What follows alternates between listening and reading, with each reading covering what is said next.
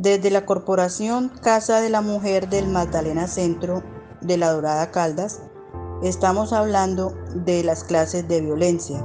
Yo les hablaré de la violencia de género. Esta clase de violencia se hace contra la mujer por ser mujer y contra las personas por tener otra orientación sexual. Esta violencia no solo la genera la misma familia, sino que también viene de la misma sociedad.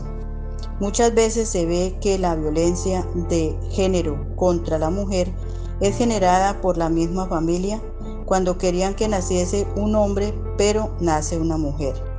Con la violencia de género vienen muchas consecuencias para la salud y formación de los adolescentes.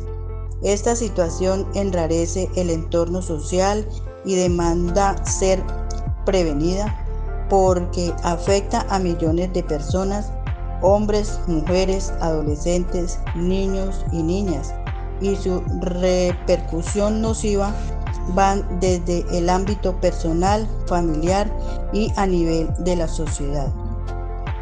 Las consecuencias llevan a que las personas se enfermen y tengan una mala convivencia en la sociedad y a nivel familiar. Es necesario prevenir desde las edades tempranas para lograr que los jóvenes desarrollen su personalidad adecuadamente.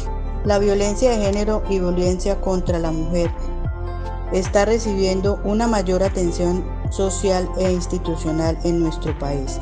La Ley 1 del 28 de diciembre del 2004 es de medidas de protección integral contra la violencia de género. La violencia de género en el ámbito doméstico causa efectos negativos para los hijos y las hijas de las mujeres víctimas al ver los maltratos a los que son sometidas sus madres. Pero también tenemos que la violencia de género es también un problema de derechos humanos. Como bien sabemos, esta violencia generada no solo contra la mujer, sino que también toca a los hombres, su importancia varía de acuerdo con el sexo de la víctima. Y los estudios sobre esta materia permiten afirmar que toda agresión contra la mujer tiene alguna característica que permite identificar como violencia de género. Y esto significa que esta está directamente vinculada a la desigualdad, distribución de poder y a, los, a las relaciones que se establecen entre varones y mujeres en nuestra sociedad y que perpetúan la desvalorización de, la, de lo femenino y su subordinación a lo masculino. Las propuestas que se plantean se basan en el carácter irreductible de los derechos de las mujeres. Es la obligación del Estado de protegerlos y garantizarlos, y con la convicción de que el respeto de los derechos humanos es una condición esencial para el desarrollo de nuestro país.